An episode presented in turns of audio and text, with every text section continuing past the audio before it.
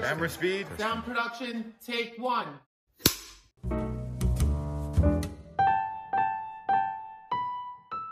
Olá, olá, psicopauters! Sejam bem-vindos à inauguração do nosso novo quadro e dos nossos novos quadros, porque agora, nessa temporada, a gente vai ter alguns quadros diferentes que a gente vai ficar apresentando para vocês aqui no, na, no Spotify também no Instagram. Então, já aproveita e segue a gente lá no arroba psicopauta oficial. O quadro de hoje é o Cine Psicopauta, em que a gente vai conversar um pouquinho sobre cinema, sobre alguns filmes, algumas séries. E hoje a gente vai falar sobre gênero e sexualidade. Mas antes eu queria falar para você que a gente é um projeto independente, Psicopauta é um projeto independente.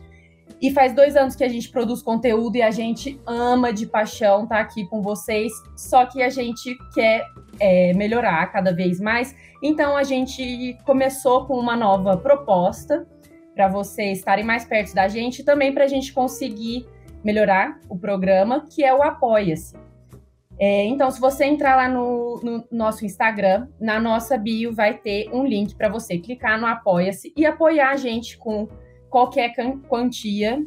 Qualquer quantia é bem-vinda. A partir de cinco reais, você entra na nossa comunidade do Psicopauta. Então você pode, você vai ficar sabendo antes dos nossos temas. Vocês podem mandar perguntas para convidados e também você recebe uma newsletter quinzenal sobre atualizações do mundo da psicologia, eventos, bastante coisa que vai estar tá tudo explicadinho em um post lá no nosso Instagram.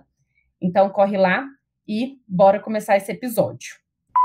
Ai, o cinema, a sétima arte, os finais felizes. Eu também adoro cinema, Morgana. Nesse Cine Psicopauta, a gente vai falar sobre gênero e sexualidade, como eu já disse, com a Ana, além do Rafael e da Lívia. E eu. Oi, gente, estamos aqui mais um dia. Meu nome é Rafael sempre. Dutra. é Lívia Galo. E estamos com a Ana, que é formada em cinema e mestranda em cinema. E no mestrado dela, ela fala um pouco sobre a mulher em alguns, alguns pontos que ela vai falar já já. E já estou muito feliz, porque sou apaixonada por falar sobre gênero e sexualidade. Ana, muito bem-vinda. Obrigada por me receberem, estou animada de estar aqui.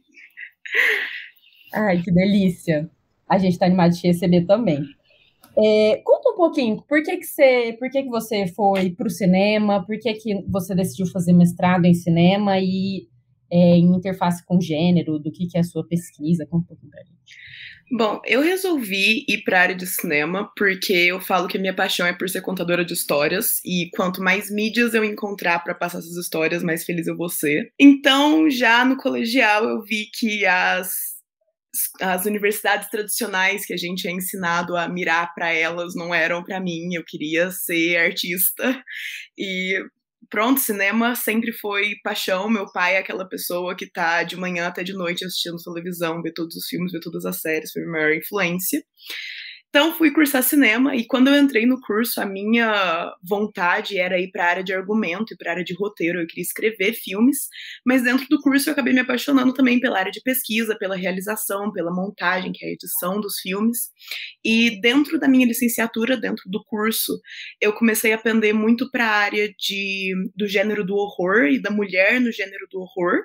E depois, durante o mestrado, quando eu resolvi estender mais um pouquinho a minha vida acadêmica eu acabei pegando e me focando completamente nisso. A minha pesquisa agora está sendo em volta das bruxas no cinema, então a visão da mulher como a personagem bruxa no cinema narrativo de horror.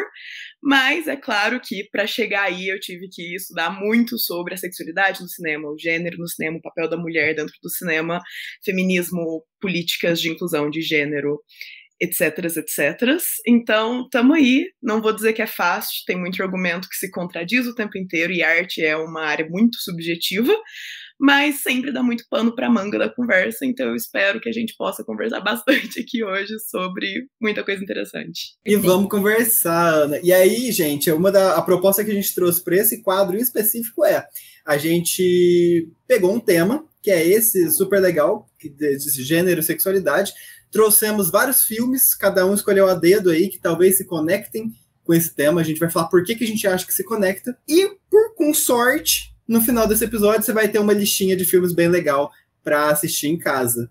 Ana, você, já que é convidada, quer trazer pra gente o primeiro filme que você separou aqui para quem está ouvindo? Ué, posso fazer isso, até porque eu acho que o meu primeiro filme deve ser o filme mais antigo do que vocês escolheram, que eu andei espiando a lista de vocês, né? Então, vou introduzir ele aqui. O primeiro filme que eu escolhi foi o The Consequences of Feminism, uma tradução livre, As Consequências do Feminismo, porque não tem uma tradução oficial para o Brasil. É um filme de 1908, francês, da Alice Guy Blanchet. E eu sei que um filme de 1908, francês, não é a coisa mais apelativa para te dar vontade de assistir, mas é uma curta, tem sete minutos, é um intervalo para um café, você assiste o filme. A história é basicamente sobre uma sociedade onde os papéis de gênero foram invertidos. Então, o filme inteiro vai ser mostrando mulheres em papéis tipicamente masculinos para a época e vice-versa. Isso, para a época, foi muito inovador. A Alice Guy Blanchet foi uma das pioneiras no, no cinema. A obra dela foi praticamente toda perdida, esquecida nos últimos anos que está havendo a recuperação. É suposto que ela fez mais de mil filmes, onde hoje só mais do que 100 são creditados a ela. Então, houve uma perda muito grande. E ela também é considerada não diria a primeira, porque assim, há sempre aquela discussão de quem é o primeiro, quem não é o primeiro, mas tem quem diga que ela foi a primeira cineasta de ficção, ela foi a primeira diretora de ficção. Ela tem um outro filme que chama. Uh, se eu não me engano, é A Fada dos Repolhos, eu posso estar errada, que é um filme de um minuto, que é considerado assim o primeiro filme da, da, da narrativa de fantasia, o primeiro filme de fantasia do cinema. Nossa, que eu antes... já amei esse nome. Não, é incrível, é tudo incrível. E basicamente as consequências do feminismo é um dos filmes mais citados tanto pelo movimento feminista quanto pelo movimento antifeminista. Por quê? Porque o pessoal esquece de fazer uma significação assim à época, né? A gente vê esse filme hoje e parece muito uma. É um filme cômico, é para ser uma piada. Então, o, o pessoal do antifeminismo aí coloca muito o filme como um exemplo de olha o que, que, são as consequências do feminismo, leva ao pé da letra, esquece de fazer o, nossa, o que isso significou para a época, como que a gente podia entender isso, quão controverso isso foi, porque, gente, 1908, tanto o cinema quanto as teorias feministas estavam ainda nos primeiros passos, foi uma coisa muito, muito inovadora. Então, não sei, eu acho que o filme se aplica à ideia de gênero e sexualidades, a, assim, a parte do óbvio de tratar do papel da mulher em sociedade, por realmente fazer a gente pensar. Ver esse filme hoje tem como a gente analisar ele tanto a época quanto a hoje. Como que isso mudou nos últimos 100 anos, mil anos. Mil anos? A gente não tá nos mil anos ainda, né? 120 e poucos anos. Quanto que a gente viajou desde então? Quão próximo a gente ainda é daquilo? Tem, tem muita coisa para pensar em sete minutos. E Ana, esse, esse filme, eu, me fez pensar em outro que aquele não não tá na minha lista, mas talvez chama Eu, eu não sou um homem fácil, que também é um filme francês e aí agora eu tô pensando, será que esse filme do Eu não sou um homem fácil teve as raízes nesse filme aí que você trouxe de 1908, porque é uma é, é não um roteiro, mas é uma trama muito um subtexto, sabe? Muito parecido. Sub... É eu achei bem legal. É aquele que o cara bate a cabeça e aí troca. É, e ele acorda no mundo em que os papéis de gênero estão né, invertidos ali. É, é, bem legal. Mas eu acho que essa é uma, é uma narrativa muito clássica, é uma coisa que dá pra gente brincar muito. Eu trouxe essa justamente por ser uma das pioneiras, né? Predecessora de tudo que a gente. Tudo a gente consegue traçar de volta a ela. Mas claro que vão ter N narrativas hoje em dia que brincam com a mesma temática e é sempre interessante, isso que é a parte legal. E Lívia, o que, que você trouxe pra gente? É, eu trouxe umas mais atuais, assim, porque na verdade minha memória é meio péssima para essas coisas. Me fala, fala o nome de ator, some todos da minha cabeça, assim. Fala seu filme preferido, pode tudo. E aí eu trouxe mais do que eu tô vendo agora. E na hora de cara eu tive que lembrar de The Handmaid's Tale, né? Porque além de amar muito a série, ela é descaradamente sobre o nosso tema aqui, né? É, é uma série que acho que tá entrando agora na quinta, tem, quinta temporada, se eu não me engano, eles ainda estão lançando. Mas é basicamente assim, sem dar muitos spoilers, ela é sobre um, um cenário distópico, assim. é, o mundo está totalmente poluído e as pessoas perderam a fertilidade. E nesse contexto, um grupo cristão muito forte toma o poder ali, né, de onde eles vivem. E, e eles começam a pegar as mulheres, meio que sequestrar mesmo, e colocar no, nos papéis sociais, assim, de reprodução e outras de, de cuidado dessas crianças. E aí vira uma coisa bem meio coronelista, assim, e aí você vai falando, nossa, é um é filme de uma sociedade que não existe, mas aí de repente você tá vendo tudo que acontece hoje em dia, assim, né? De um e jeito mais aproxima, exagerado. né? Uhum. De um jeito mais exagerado, é claro, porque né, no filme. É, é, é, é, isso que eu tô falando. Eu tô narrando, falando que é exagerado, porque eu ia falar que no filme elas são agarradas, estupradas, mas isso acontece, né?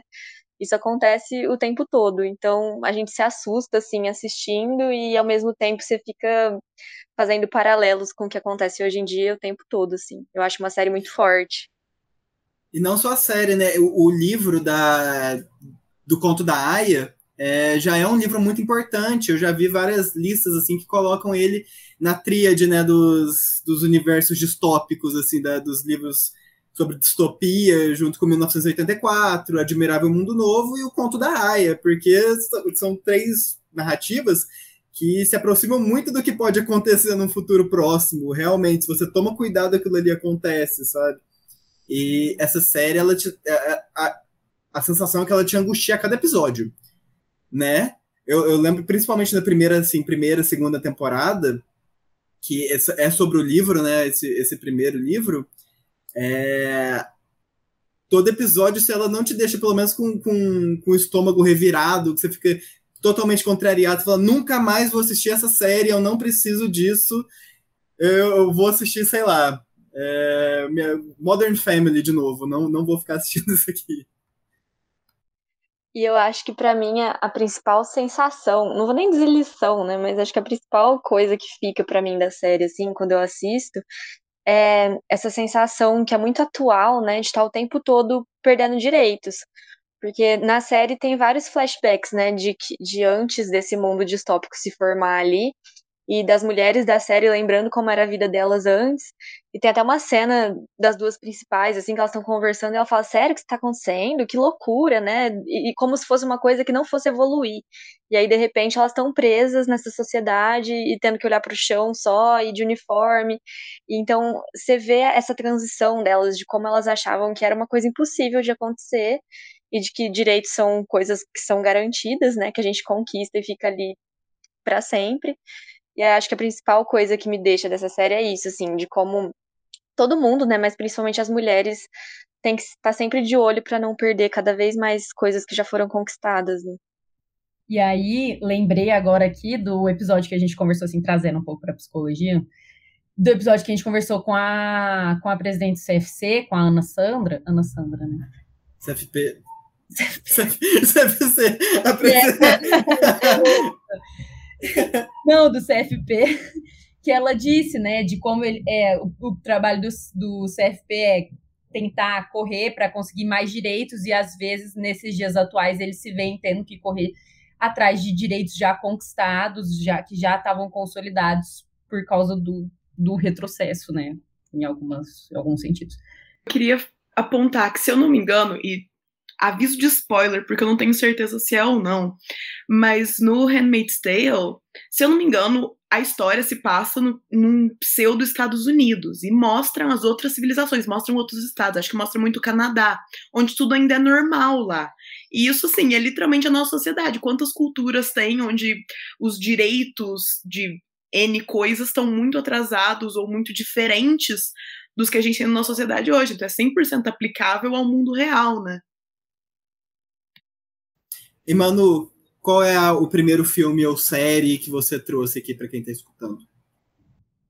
Ah, eu trouxe Histórias Cruzadas, que é um filme que eu amo tanto, tanto, tanto, tanto, e que eu vi faz um tempo. E aí eu voltei, tipo, fui pesquisar agora, né, para eu dar uma refrescada na memória para fazer o, o, o episódio. E Ai, incrível. Eu trouxe porque Histórias Cruzadas conta da. Deixa eu lembrar os nomes aqui.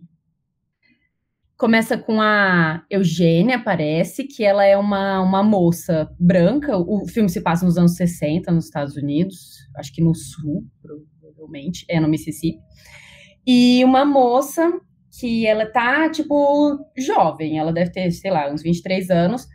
Ela fala que ela quer contar as histórias, contar a história de mulheres negras, né, de pessoas que, que cuidam das casas das mulheres brancas, das famílias que ela convive, e aí ela começa a conversar com, com essas mulheres, então tem uma, uma interseccionalidade com raça e com classe bem forte nesse filme, e eu trouxe porque é uma coisa que, que eu gosto de conversar em gênero, que eu acho que é uma coisa, nem é que eu gosto, mas é uma coisa que está muito forte, é muito óbvia, é uma coisa que me incomoda muito pessoalmente, assim, é a coisa do trabalho do cuidado fem, feminino, né?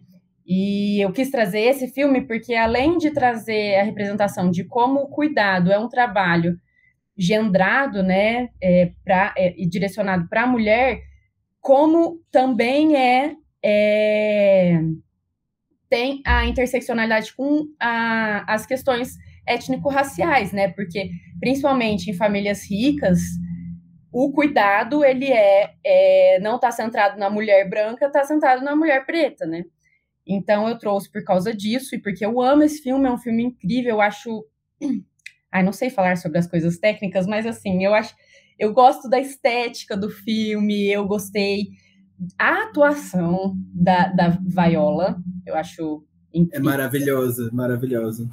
Maravilhosa.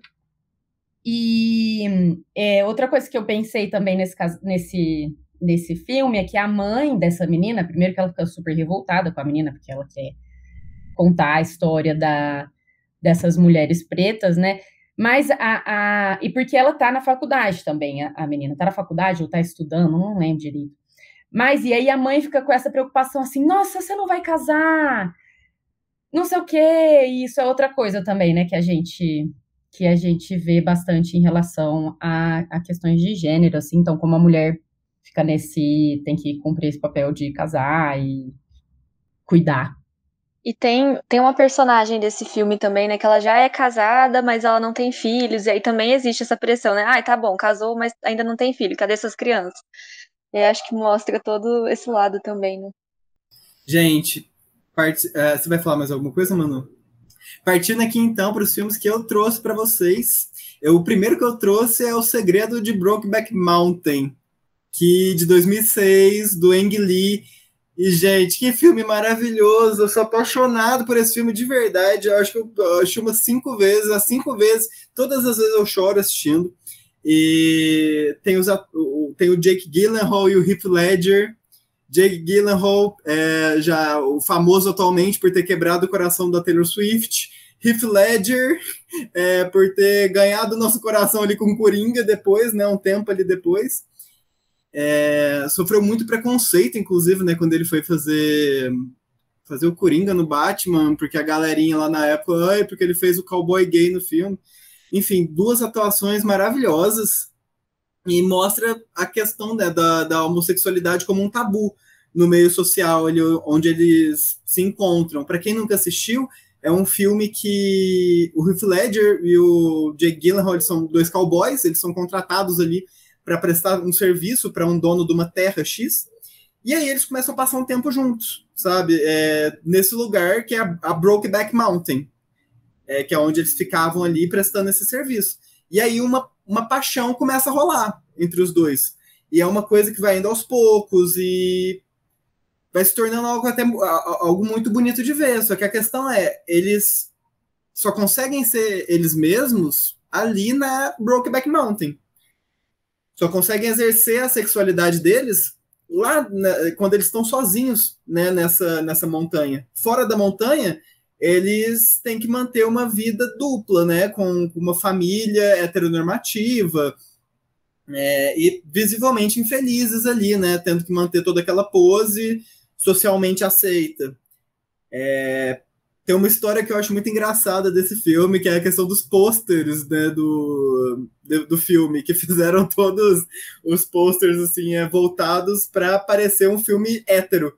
Então, o, o pôster não mostra o Jake Gyllenhaal com o Heath Ledger. Mostra ele com a esposa dele do filme. Então, para levar realmente para as pessoas não boicotarem o filme desde o cartaz, né?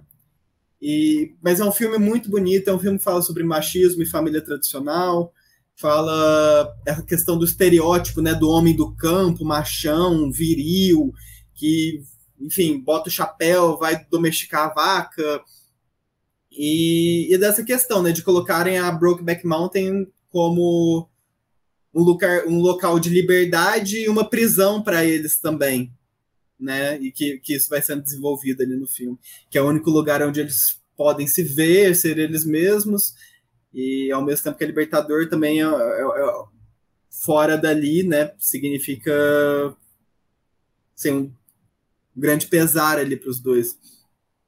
É, não sei se vocês gostam desse filme, gente. O que, que vocês acham do filme?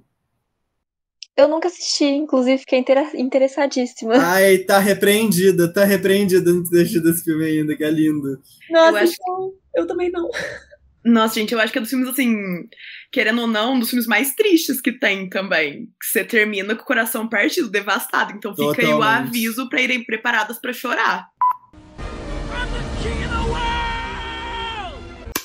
E Ana, o que, que você trouxe aí de segunda agora pra galera?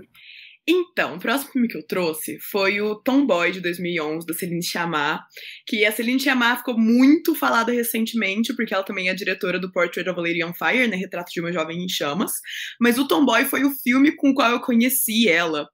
E a história fala basicamente dessa família que se muda de vizinhança, uma família francesa, é outro filme francês, se ele me chamar é francesa, né?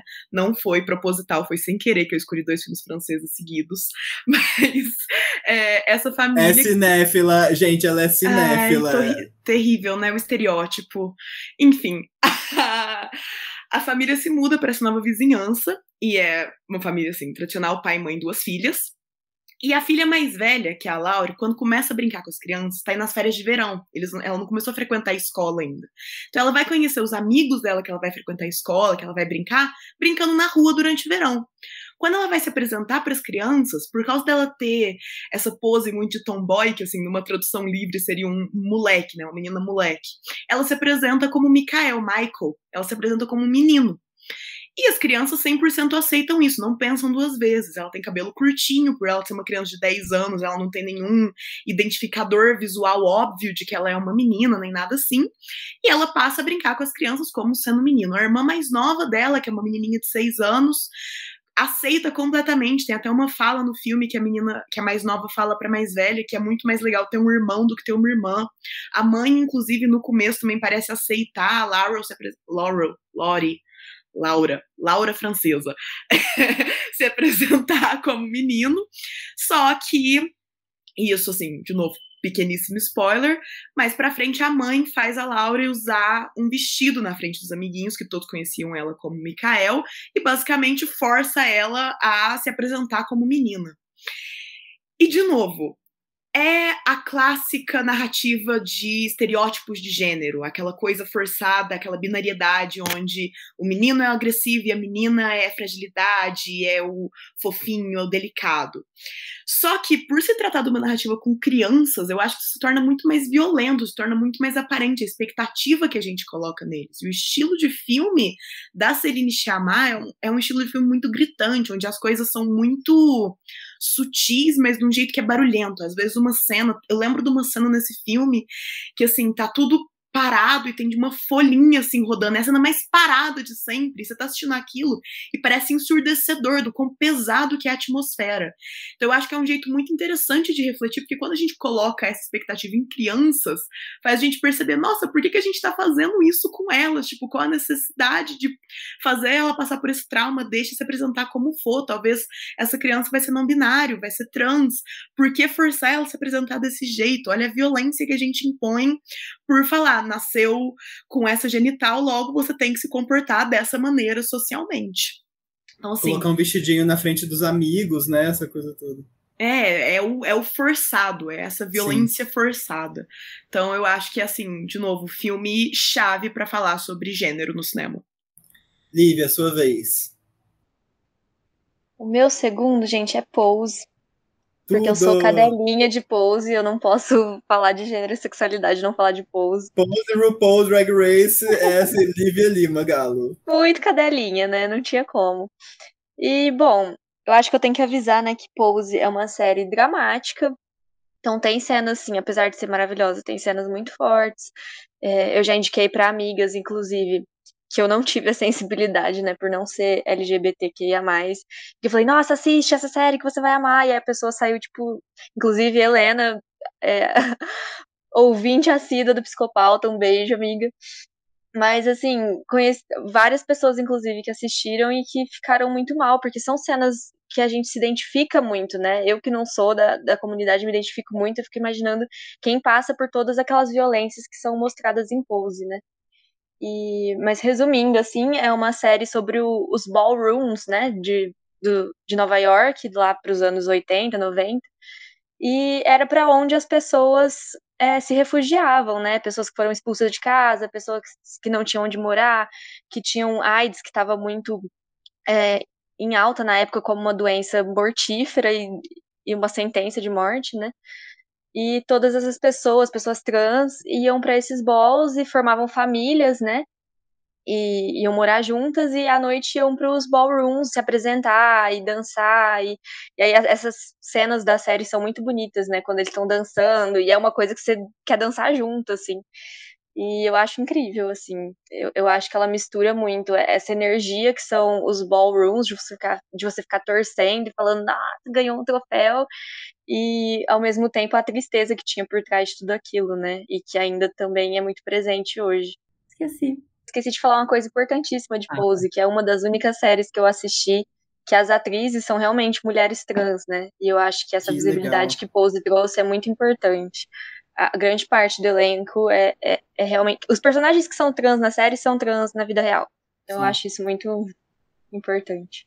Nossa, muito, muito importante, porque a maioria das representações que a gente, que às vezes a gente vê no cinema, sabe? Chamam, sei lá, um ator pra, pra fazer, né? Pra, pra, ah, é, usa o método e entra em determinado personagem, mas não, eles até darem lugar, né, pra, pra essas atrizes, pra elas terem essa série, pra elas terem esse local pra elas se mostrarem, né, surgirem aí pro mundo, acho muito importante. Uhum. E essas pessoas existem, né? Aquela coisa Sim. bem anos 90 do cinema de, sei lá, pegar uma pessoa magra e, entre aspas, fantasiar ela de gorda. E, Tipo, contrata uma atriz gorda, meu Deus.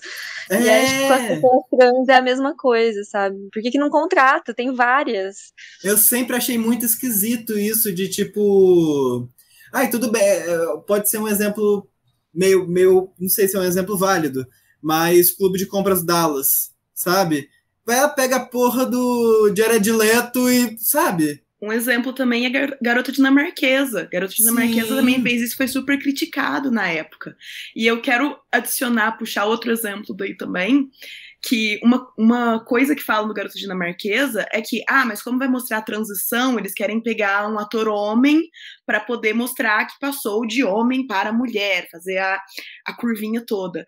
Tem a, uma série que foi cancelada, infelizmente, que era muito boa, que chama The Away, que acho que é do Netflix, que um dos personagens é um menino trans que também tá, pass- tá começando pela transição. Então ele começa a série ainda sendo assim visualmente visto como mulher na sociedade. E eles escolheram um ator que basicamente estava nesse processo, que ia começar a transição. Então puderam registrar isso em câmera e basicamente dar o mesmo efeito que queriam dar a Garota Dinamarquesa, mas com uma pessoa que realmente é trans, as pessoas existem.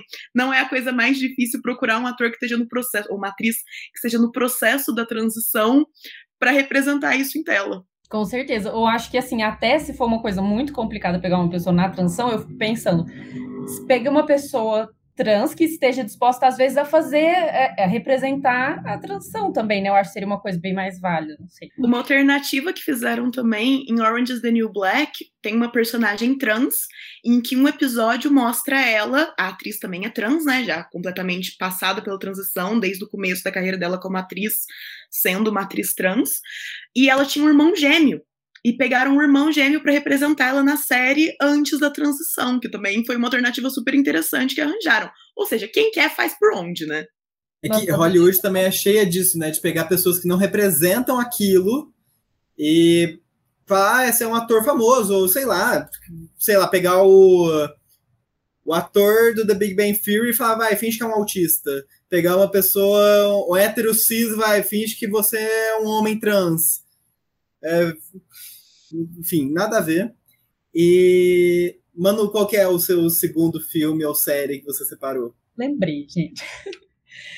É Grace and Frank, que é uma série que, se eu não me engano, é da Netflix. E que eu peguei para ver porque eu tava sem nenhum sitcom para ver.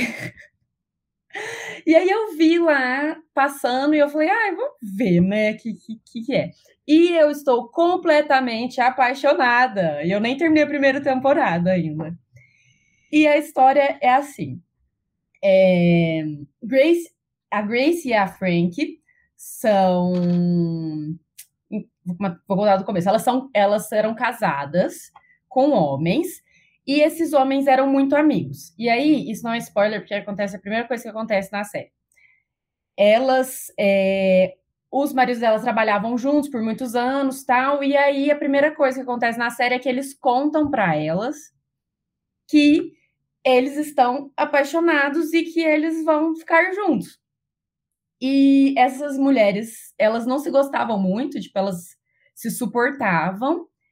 E depois que é, eles terminam, né? Os dois casais terminam, então, mutuamente. E elas vão para a casa de praia que os casais tinham juntos e elas viram amigas. E essa amizade é incrível, amo. E é muito legal ver. É, eu escolhi essa série porque eu, eu não tinha visto pessoalmente nenhuma outra retratação de pessoa de uma série ou um filme de pessoas mais velhas e tipo assim, não mais velhas de 40 anos, mais velhas eu acho que eles devem eles passam por, não sei, 50, mais de 50, às vezes 60.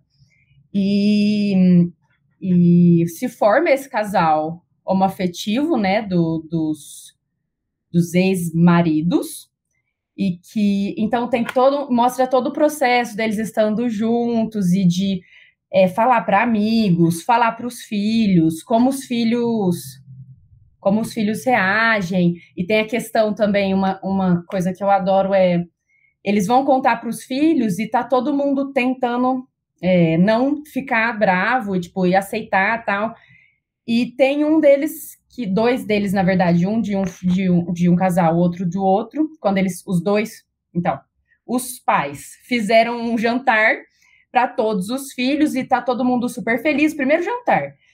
E tem dois que chegam e falam assim: gente, eu não sei por que, todo mundo tá feliz. Vocês traíram nossas mães por 20 anos, só que vocês são gays, então tem que aceitar e ficar feliz. Então, assim, uma contradição e que é muito, assim, não sei, eu senti muito, assim, real, assim, uma coisa que eu, eu acho que eu sentiria, porque que é uma coisa, você tem que ter um, um, tato também, porque deve ser difícil, né, de, de se assumir e tal, mas também eles teve a questão da traição tal, e acho que essa. Dá muito pano pra manga, né? Dá muita discussão ali também. Uma coisa muito legal que essa série faz também, porque assim, quando a Manuela falou que ia trazer essa série, porque o Rafael me deu spoiler antes, eu fiquei super animada, que essa é a série que eu recomendo para todo mundo. Eu amo também, assim, a maior série de conforto. E uma coisa que existiram séries antigas, aquele o Ai, eu esqueci o nome agora, mas existe uma série, acho que dos anos 50 também, que é um grupo de amigas, quatro amigas, que são assim, sexagenárias e Pronto, existiram outras séries em volta da população mais velha, só que essa é a primeira que trata as pessoas da terceira idade como seres humanos, como assim, pessoas que ainda têm sonhos e ambições, fala muito da sexualidade na terceira idade, mais pra frente vai mostrar a Grace e a Frank começando a namorar também de novo, elas assim experimentando depois de não sei quantos anos em casamentos miseráveis, descobrindo o que é o amor de novo na terceira idade, também lidando com os impedimentos que a terceira idade coloca para elas, apesar desses sonhos e expectativas. É assim, além de ser uma série muito leve e engraçada, né? Que eu acho que é a melhor parte. É, é essa atriz da Grace Frank que é, é, presa não sei quantas vezes por ano, por... é muito boa. Por... Ela é muito ativista, né, da... do meio ambiente. E aí ela direto leva alguns outros atores para essas manifestações que ela vai e eles vão presos junto com ela. O Joaquin Phoenix, da, da última vez, foi preso também. O cara que faz The Good Place foi preso junto com ela também. Enfim, é sensacional. E, gente, agora passando aqui para mim, então, o filme que eu trouxe, o segundo filme que eu trouxe para vocês é o filme A Esposa, de 2019, da Bjorn Runch, não sei se é assim que fala o nome, mas que tem a Glenn Close e o Jonathan Price.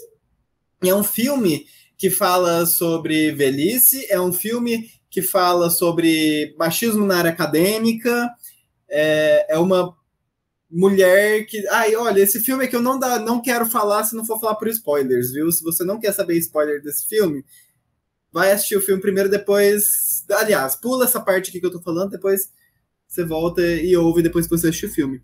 Mas que fala sobre uma mulher que era uma ótima escritora. Ela escreveu pro uh, e o marido dela também tentando ser escritor, né, o namorado assim na época. Só que nada que ela escrevia ela conseguia emplacar, porque ninguém queria, eles diziam na época, as editoras, né, que ninguém ia querer é, ler alguma coisa assim que uma mulher tinha escrito, que era muito mais fácil se ela usasse o nome de, de um homem. Aí, gente, isso aqui parece caso do não inviabilize, mas que que fizeram? Ela foi lá e botou o nome, começou a publicar, um, dar o nome do marido dela, que também era escritor. E os dois ficaram, ficam nessa por anos e anos a fio. É, ele se torna um escritor renomado e o filme já começa com ele sendo indicado ao, ao Nobel da Literatura e indo receber o Nobel da Literatura. Só que não é ele que deveria receber o Nobel da Literatura, é ela. E mostra todo esse momento aí da, de, de coerção, né? De como era lidar com esse homem extremamente egocêntrico, que com o tempo mesmo com ela é, sendo a cabeça por trás de tudo, né? Ela escrevendo tudo aquilo, ele se achando super no direito de tipo, não, porque, sabe, porque o nome dele tá lá, é como se ele tivesse escrito, e começando a fazer até um gaslight assim pra cima dela, sabe? Fazendo parecer, ah, você tá exagerando, e enfim, você vai contar isso para todo mundo mesmo, e, e, achando que ele é digno, né? De, de ter de ter aquela obra ali que eles criaram, como se ele realmente fosse dono daquilo.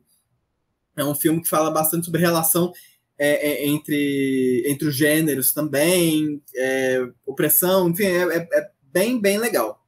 E eu recomendo demais quem está ouvindo aqui assistir. Acho que foi até indicado para o Oscar ele na época, não lembro se ganhou alguma coisa. Eu adoro esse filme, eu não sabia que você ia trazer. Que delícia. Eu amo. Eu, eu assisti. Eu não sei se, é por, se tem a ver também, porque eu assisti ele no cinema, mas foi um dos filmes que mais um dos mais que me deu enjoo, assim, eu saí da do filme, eu fiquei tipo, nossa, enjoada assim, até de estômago, assim, por causa do de tão tocada que eu fiquei com, com a história e eu acho eu acho ótimo. Eu acho ótimo também quando que como que vai se, se desenrolando o filme, né? E quando eles revelam e como que tem a relação com o filho também, que é bem bacana, né? Que agora estamos todos nós em perigo. Perigo. Eu ando na selva braba. Eu rio na cara do perigo. Ana, vamos pro seu terceiro filme. Nossa, já voltou para mim. É, o próximo que eu trouxe é um dos meus filmes da minha pesquisa. Então, vocês, por favor, me dá uma parada se eu se eu extrapolar, que é o The Love Witch de 2016. Não vamos te parar, por favor, fale. é o The Love Witch 2016 da Anne Biller que o filme, como base, é a história da Elaine, que é essa bruxa muito bonita e muito talentosa, que tá obcecada com a ideia de encontrar um amor, encontrar, assim, um namorado, um marido, né? E basicamente a história inteira vai seguindo ela se apaixonando por diversos homens e fazendo com que eles se apaixonassem de volta por ela. Então, assim, fazendo poções, feitiçarias, para fazer com que eles se apaixonassem de volta por ela. Mas por ela ser tão talentosa assim, dá certo. Toda vez dá certo. E isso acaba ocasionando problemas. É um filme que puxa para o gênero do horror. Então, os problemas geralmente são encompassados por homens mortos, por onde ela passa. É a famosa a viúva negra da vida, né? A devoradora de homens, essa esse tipo de narrativa. Esse é um dos filmes que eu vendo ele falando sobre a estética. É um filme que, se você jogar aí no Google The Love Witch e ver três imagens, você vai falar, nossa, não, quero ver. Porque é lindo, assim, é um dos filmes mais esteticamente bonitos que tem. Quando eu E vi ele- a sua listinha, eu fui procurar o trailer no YouTube e ele parece um filme dos anos 70, assim, 80, né? Colorido, mas a estética é toda essa. Eu, É. eu até olhei duas vezes, falei, não. A estética é completamente anos 70, ele é feito, pensado para ser visto como se fosse um filme que foi gravado nos anos 70. O estilo de filmagem, as cores usadas, é em Technicolor, tipo, é completamente anos 70. E isso também não foi só no jeito que foi filmado, foi no design de visuais, foi nos cortes de câmera. É um filme que você vê, e se você vai ver desavisado, você pensa que tá vendo um filme de 30, 40 anos atrás. Mas não, é um filme dessa década.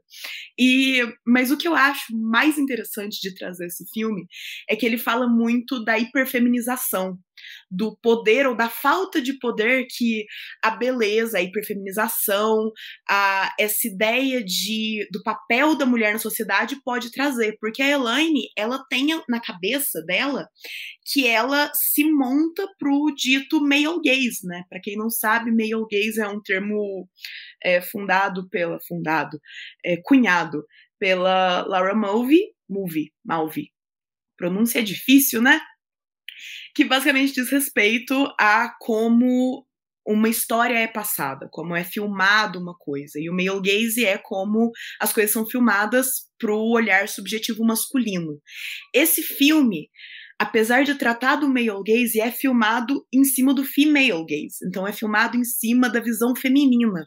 Então as cenas mais sensuais do filme é uma sensualidade muito feminina, é um foco muito nas mãos, na textura, não é uma coisa explícita, não é uma coisa puxada pro pro sexual que a gente está acostumado a ver na pornografia, não é, não é por aí que vai.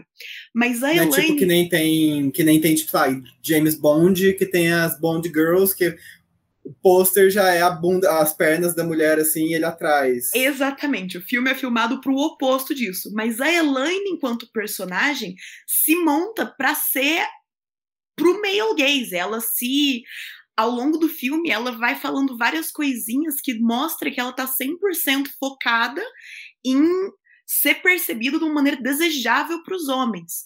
Enquanto, ao mesmo tempo, por se tratar de um filme que puxa tanto pro, pro horror quanto pra comédia, a gente tem cenas onde ela acaba de falar: ah, um homem vai viver a vida inteira sem saber o que é um absorvente. E pouco depois tem uma cena que retrata um homem não sabendo o que é um absorvente. E são esses toques de humor ácido feministas que dá, um, dá uma delícia, sabe? Você vai vendo enquanto mulher e você vai falando, eu me relaciono com isso. Mas ela, enquanto personagem, é completamente doida, é assim, completamente psicopática. Então, é daqueles filmes que você começa a falar e começa a pensar sobre, você vai tirando mais e mais e mais camadas. Você vai descascando ele. É não, é filme para assistir com os amigos. É pro filme para assim, acabar de assistir e falar: "Meu Deus, que acabei de assistir, vamos conversar aqui porque eu eu preciso pensar", sabe? Ansiosa para assistir. Eu também. É, já tá nas listinhas. Não sei se quem tá ouvindo tá fazendo a própria listinha aí com a caneta, mas a gente tá. Cada um ali depois no grupo que a gente tem, inclusive, já manda ali os, todas as recomendações, gente, pelo amor de Deus. Lívia, me fala do seu terceiro. Gente, o meu terceiro, ele não tem uma, uma temática explícita, né, do nosso tema aqui. Só que eu queria trazer alguma coisa brasileira. E a última coisa que eu assisti foi Bom Dia Verônica, que eu amei. E eu achei uma série incrível, assim, porque eu acho que ela se relaciona com o nosso tema quando a gente começa. De novo, gente, eu assisti tem um tempo, então eu não sei se eu tô dando spoilers. Provavelmente sim. Então pula daqui se você não quiser algum spoiler. Mas eu acho que entra no nosso tema quando a gente começa a ver tanto a, a luta da, da Verônica em se afirmar no trabalho dela, né? Porque ela tá ali doida tentando pegar um caso e ninguém confia muito nela e ela vai se enfiando ali para conseguir, né, subir na carreira. E tem uma disputa com outras mulheres ali. E quando a gente olha para o relacionamento de uma das outras personagens principais, que é a vítima da, da série ali, né? E é lógico que isso é levado ao extremo do assassinato, porque é uma série de, de suspense policial.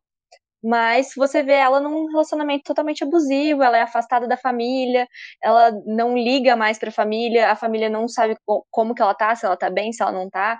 E eu acho que nesse sentido, assim, é muito forte, porque isso acontece muito na realidade, né? De mulheres que estão vivendo um cárcere privado em casa, assim. E mesmo que o marido não seja um assassino, muitas vezes no Brasil ele é mesmo, né? Muitas mulheres acabam morrendo. Então eu acho que é uma série, assim, que eu amo, eu amei assistir por ser de um gênero que eu adoro, mas que dá para pensar muita coisa também. E você, Manu? Não vi essa série também, mas fiquei morrendo de vontade de ver. E o terceiro filme que eu trouxe também não é de uma temática explicitamente de gênero ou sexualidade, né? Mas é Malcolm e Marie. E. Nossa, esse filme eu amo também é muito.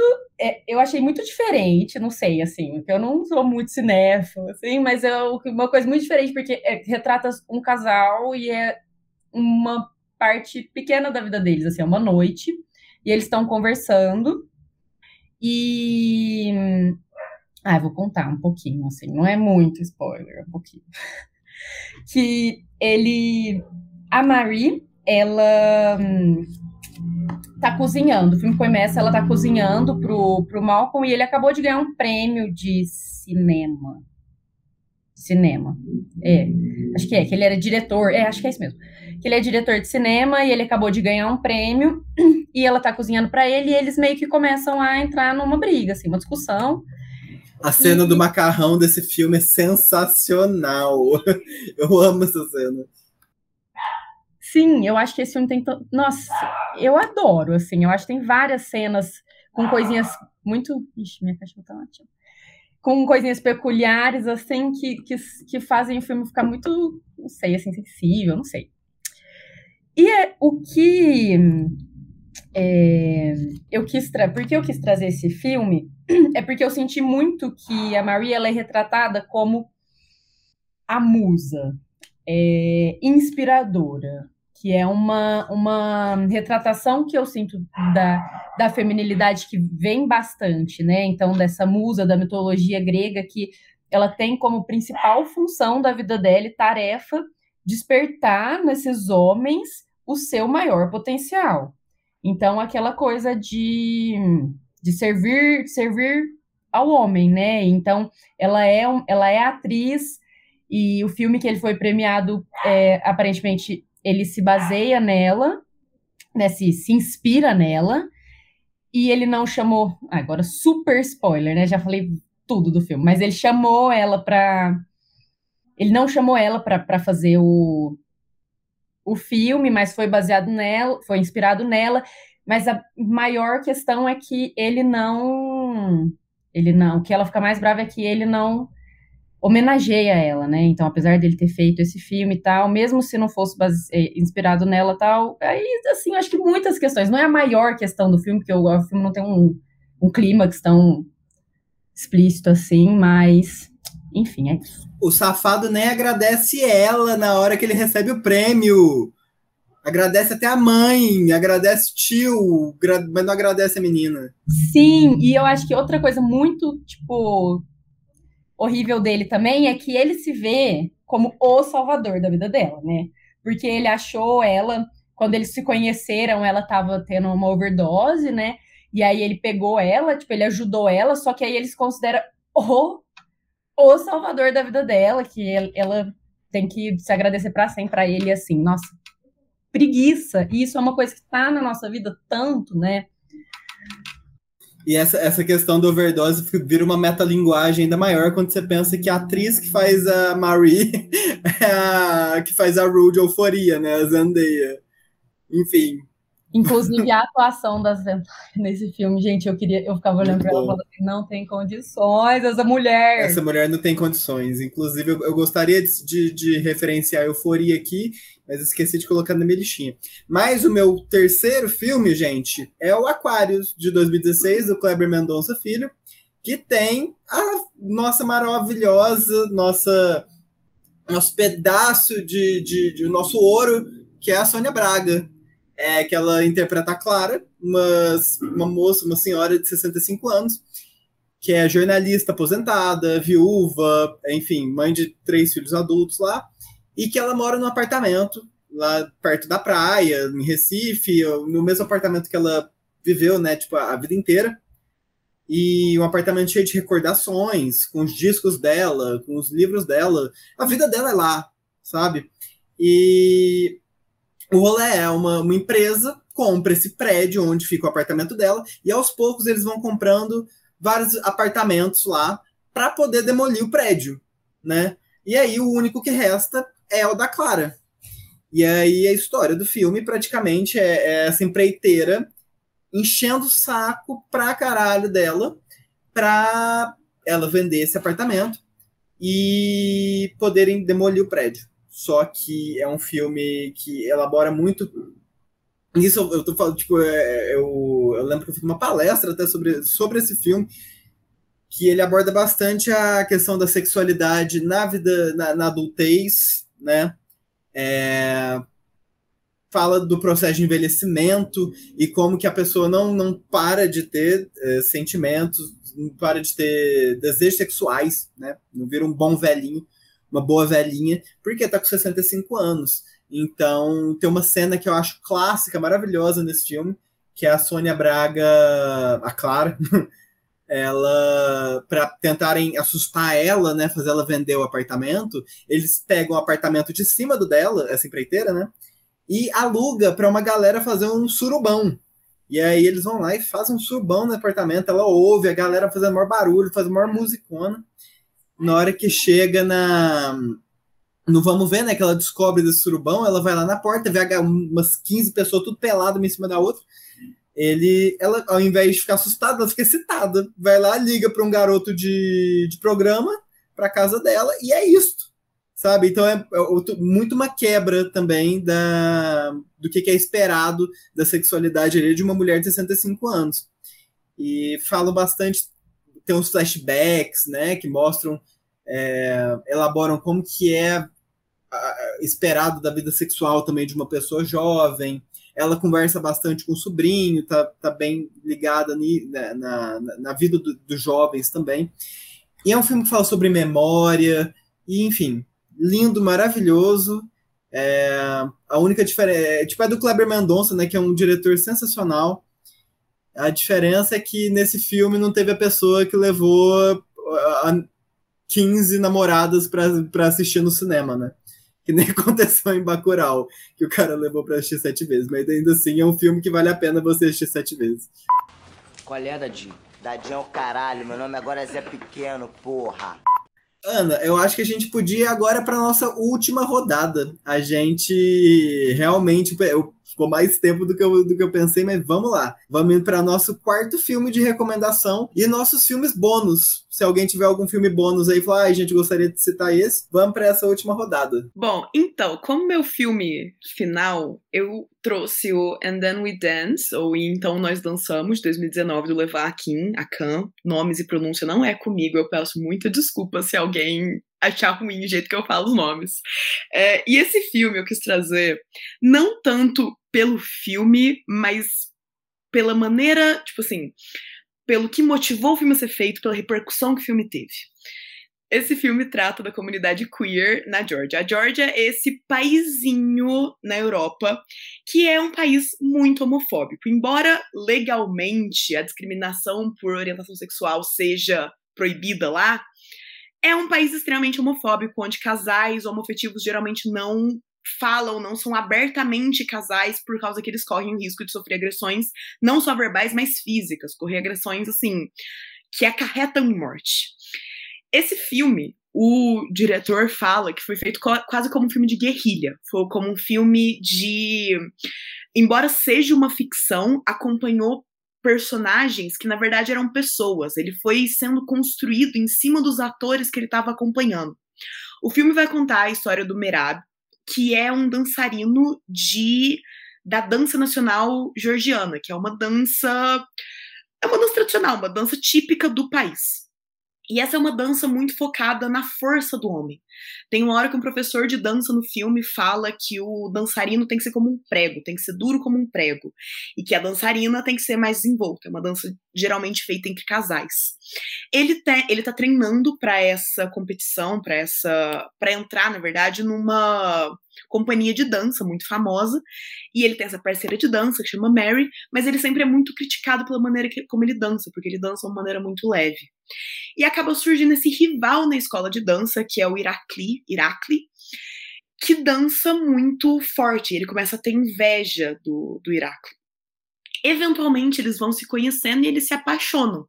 É a, a, típica narrativa inimigos a amantes, o enemies to lovers, para quem gosta, tá, tá inserida aí que basicamente esse jeito muito forte que o Irakli dança acaba despertando desejo no Merab, que é o personagem principal, e a gente vai acompanhando ele se descobrindo, ele descobrindo a comunidade queer na Georgia, ele descobrindo onde ele se encaixa nisso. É um filme mais do que um sair do armário, é um filme muito sobre descoberta pessoal, não é tão apesar de ser focado na sexualidade dele, é muito focado em como ele lida com isso, em um crescimento pessoal, é o que a gente chama de coming of né? um filme de crescimento. É, e esse filme, eu acho muito interessante trazer ele, que eu já disse, ele foi feito quase como um filme de guerrilha. A equipe de filmagens era uma equipe muito pequena, eles tinham que gravar em segredo, ninguém podia saber realmente sobre o que, que era o filme que eles estavam gravando nesse país, porque senão eles iam ser completamente repudiados lá dentro. E realmente foram depois do filme ser lançado. Todas as pessoas que colaboraram, o pessoal que contou histórias que usaram para ser inspiração para o filme, tiveram os nomes borrados, porque se os nomes das pessoas saíssem, eles corriam risco, a vida deles era posta em risco. Quando esse filme estreou lá, houveram protestos, assim, onde pessoas foram presas, pessoas foram machucadas, ativistas contra o direito LGBT tentaram invadir os teatros onde estavam sendo a abertura desse filme por causa que foi um filme muito controverso para o país.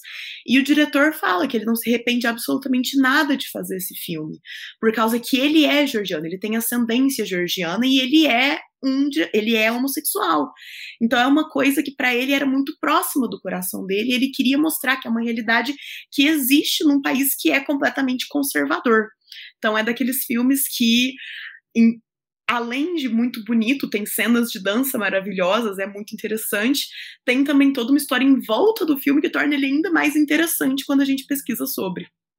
Maravilhoso, Ana. Nunca tinha ouvido falar desse filme. Eu também e... não. Adorei. Adorei também.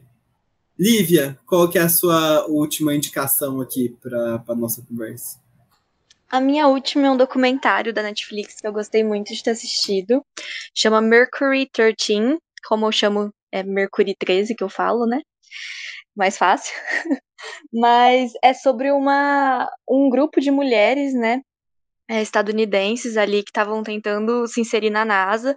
Elas eram as mais campeãs de pilotagem da época, assim, as melhores pilotas é, dos Estados Unidos, e ainda assim elas foram completamente rejeitadas nos testes para se tornarem astronautas na NASA e mesmo indo melhores que os homens nos resultados e tendo diversas vantagens sobre eles. E aí as justificativas eram infinitas, né? Falaram de ciclo hormonal, falaram de menstruação e que não podia ir, enfim, no final a justificativa é porque elas eram mulheres, né?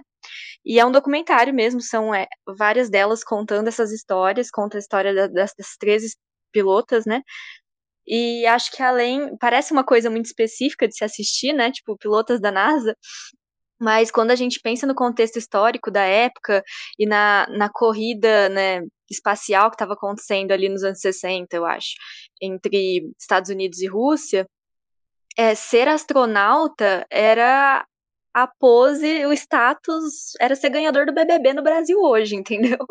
Era o status altíssimo ali. E pensa o que ia significar na época. A Manu tá dando risada do BBB. Mas assim, pensa o que ia significar pra época se as pessoas ligassem a televisão, né? No mundo, não só entre Estados Unidos e Rússia. E, fosse e tava lá mulher... o Gil do Vigor, o Gil do Vigor no, no, no, no foguete. Brasil! Não, não. não. Ação, Lívia, achei incrível. O auge, né? Mas pensa pra época, né? Se fosse uma mulher ali descendo na lua.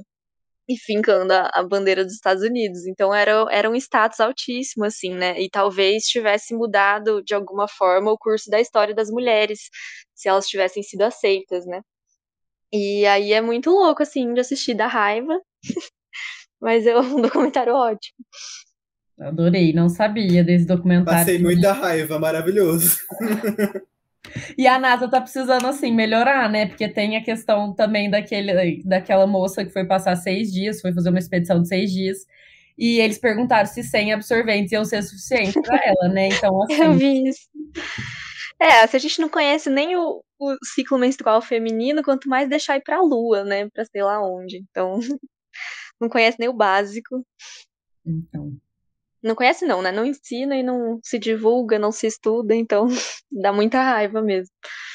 Manuzinha, e o, a sua última indicação aqui pra galera? Então, minha última indicação é Que Horas Ela Volta. E assim, vou falar de novo, eu amo esse filme.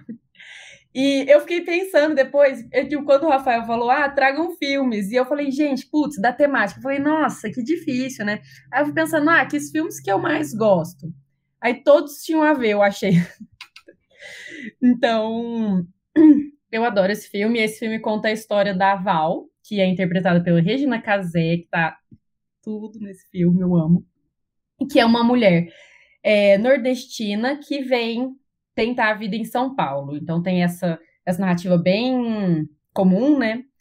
E ela vai trabalhar é, prestando serviços domésticos em uma casa de uma família rica em São Paulo. E a filha dela, e ela tem a, a, ela desenvolve uma, uma relação com essa família, né? E tem aquela.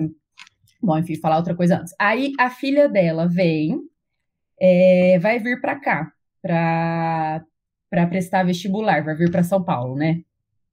E, e aí a trama se desenrola em cima disso.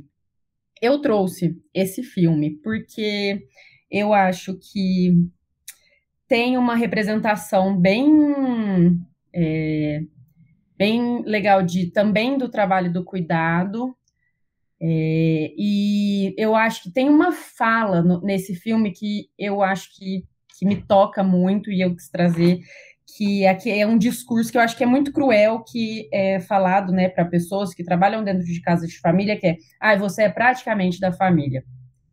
E que, na verdade, aí nesse filme a gente vê que esse praticamente da família não, não é nada verdade, né? Então você é praticamente da família por quê? Porque mora dentro da casa. Então a Val, por exemplo, mora dentro da casa, né, das pessoas para que ela preste serviço.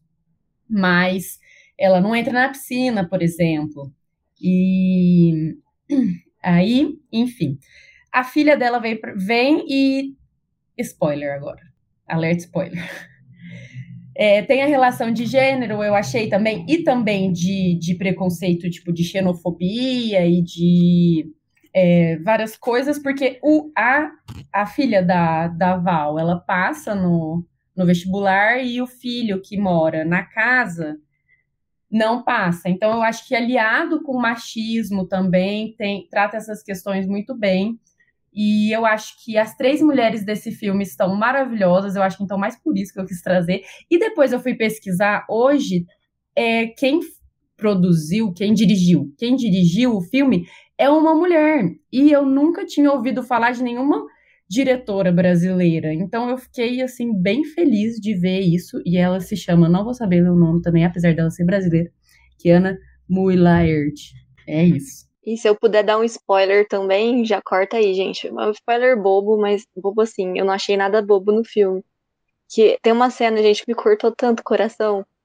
Na hora que ela vai comprar um presente de aniversário pra patroa dela.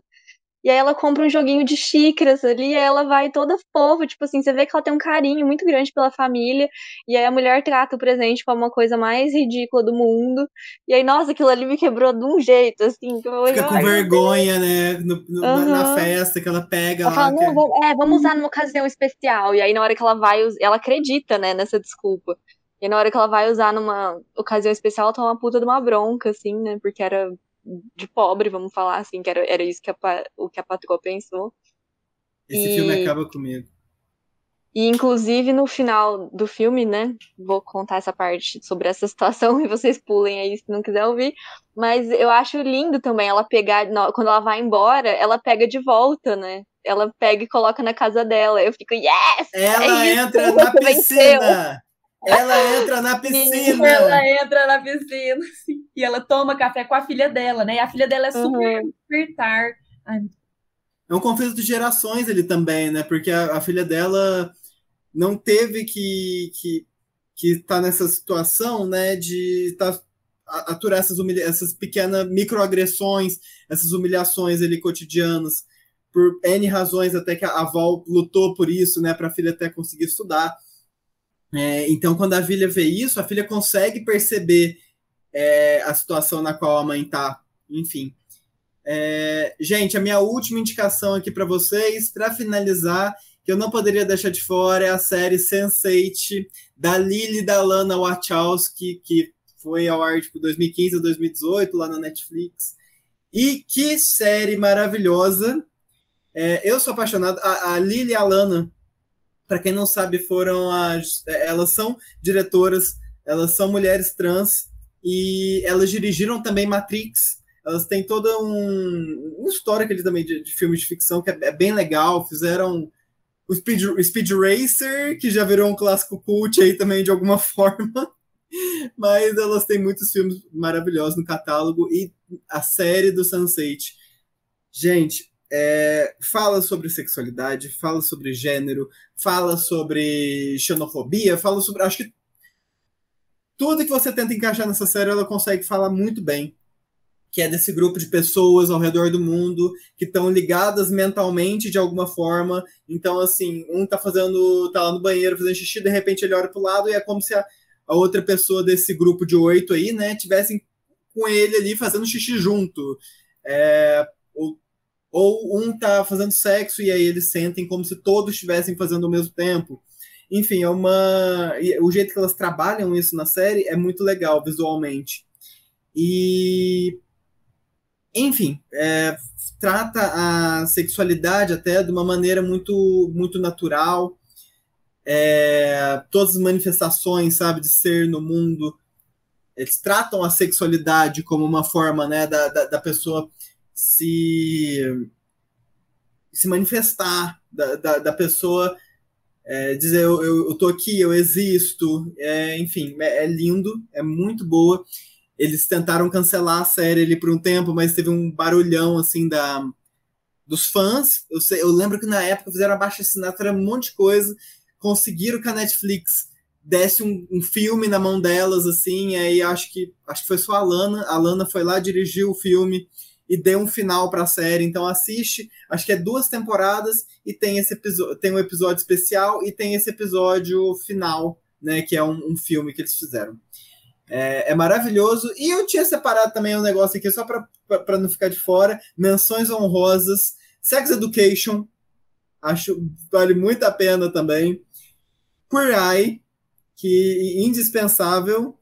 E ah, o maravilhoso, né, que a gente acabou de falando aqui, Euforia, que está lançando aí agora a sua segunda temporada, que não trata somente sobre isso, mas fala muito bem sobre isso e sobre, enfim, é, drogas no, no, no, no, geral, mas fala sobre diversos temas importantíssimos para o contemporâneo.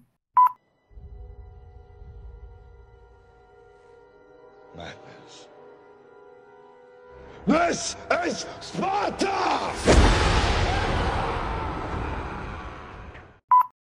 Dos filmes bônus que você falou, duas curtas nacionais que eu acho que encaixam muito. A Selma Depois da Chuva, que é sobre uma mulher trans falando com a mãe dela que tem demência, é incrível, é um curta. Swing Guerra também fala basicamente sobre comunidade LGBT e dança e identidade. Como longa tem o Doméstico do Gabriel Mascaro, que vai é meio que como se fosse um documentário que vai falar sobre a vida de domésticas numa é, num condomínio, eu acho que é no Rio de Janeiro ou em Salvador, eu acho que é em Salvador, na verdade, e assim, literalmente toda a filmografia do Gabriel Mascaro eu acho que encaixa em algum jeito em gênero e sexualidade. O Laerte, que é um documentário sobre a Laerte, depois ela transicionar, que também é incrível, uma delícia de assistir.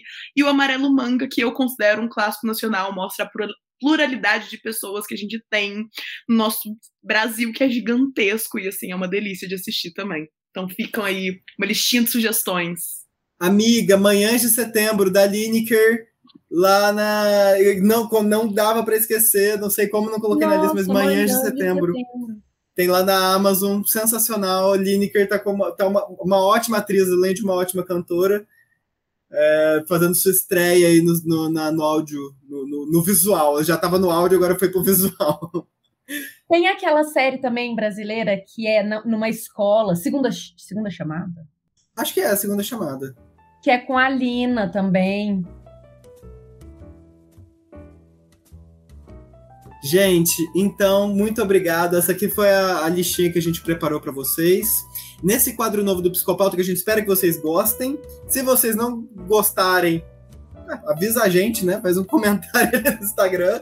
A gente pensa em outros, a gente pensa em outros quadros, mas esse quadro aqui é uma delícia de gravar, por isso que a gente tá fazendo. Eu ia falar que talvez se vocês quiserem dar sugestões de formato, né? Porque como é um quadro novo, eu acho que tem vários jeitos de, de se fazer ele, né?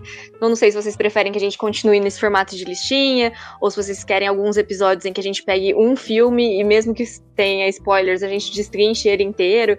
Então, vai dando dicas pra gente aí de pra onde que a gente vai. Isso aí, gente. Muito obrigado, que nem a Manu já falou nesse episódio. Vai, se junta ao nosso Apoia-se, porque aí sim, a gente vai ouvir a opinião de quem não, de quem não tá pagando, mas se você der 5 reais na nossa mão, vai valer ouro a sua opinião, por favor, para ajudar a gente a comprar microfone. E... Precisamos. Precisamos muito. Que nem a Lívia falou no último episódio, a gente, apoio moral a gente tem muito, por favor, ajudem a gente nisso. E segue a gente aqui no, no Spotify, para você não perder os próximos episódios. O Psicopauta é um podcast todo sábado, 6 horas da manhã, já vai estar tá aí para vocês. E também classifica a gente no Spotify para chegar em mais pessoas. Compartilha nos stories, esse negócio todo. Quem, quem ama, cuida. Quem ama, cuida, cuidem da gente, por favor. E. Não tá dando pra ouvir, mas eles estão rindo aqui na, na, chamada, porque. Nossa, adorei. Quem ama, cuida, cuida do psicopauta, que é essa coisa maravilhosa que a gente cuida tanto também. Ana, muito obrigada por ter participado desse episódio aqui com a gente. Obrigada eu por terem me recebido. Eu adorei. Continuem fazendo isso. Vou ouvir religiosamente, especialmente esse quadro, porque que delícia, né? Gente, vai se conhecer. Ana, você quer falar suas redes para quem ouvir aqui que, e, e, seguir você? Ah, eu sou arroba restlesssoul, underline, em literalmente todas as redes, Instagram, TikTok, YouTube. Estou por todo lado. É um pouco constrangedor fazer autopromoção, mas fiz não é, porque não. vocês pediram. Uh... Então, gente, muito obrigado pela sua audiência até aqui o psicopauta, o, o cine psicopauta dessa semana fica por aqui. E a gente se vê na semana que vem. Um abraço, tchau, tchau. Tchau, tchau.